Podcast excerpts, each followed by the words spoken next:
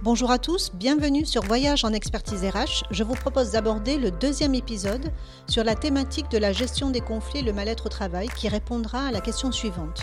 Comment créer davantage de coopération? Il y a plusieurs axes sur lesquels il est important de se concentrer pour maintenir l'équilibre et le sentiment de bien-être. Organisation, communication, mission et charge de travail, conditions de travail, cadre général. Ces axes peuvent être considérés comme les thématiques essentielles au bon fonctionnement et à la sérénité des collaborateurs. Souvent, les équipes de direction ou le siège travaillent à la réflexion et l'élaboration de processus, de projets, avec une réelle intention d'améliorer les choses et la qualité au sein de la structure, mais qui parfois peuvent être en décalé avec les contraintes et la réalité du quotidien des collaborateurs.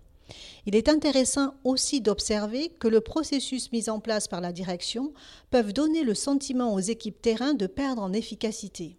Plusieurs procédures pour une même action, avec le sentiment que leur cœur de métier passe en dernier, après les procédures.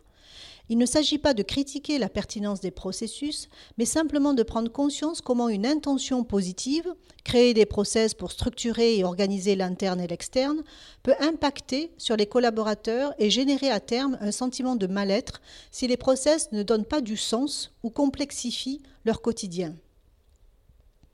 Il est intéressant de pouvoir recenser les observations, idées ou propositions des collaborateurs sur ces thématiques afin d'avoir une vision à 360 et plus proche de la réalité du terrain.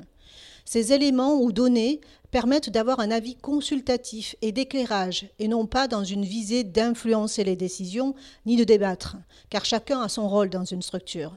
C'est aux équipes de direction de prendre ensuite les décisions. Cela permet quoi? Une meilleure compréhension réciproque, communication et adhésion des prises de décision. Je vous invite à nous rejoindre dans le prochain épisode qui nous permettra de savoir comment communiquer pour créer des conditions plus sereines et d'efficacité au travail.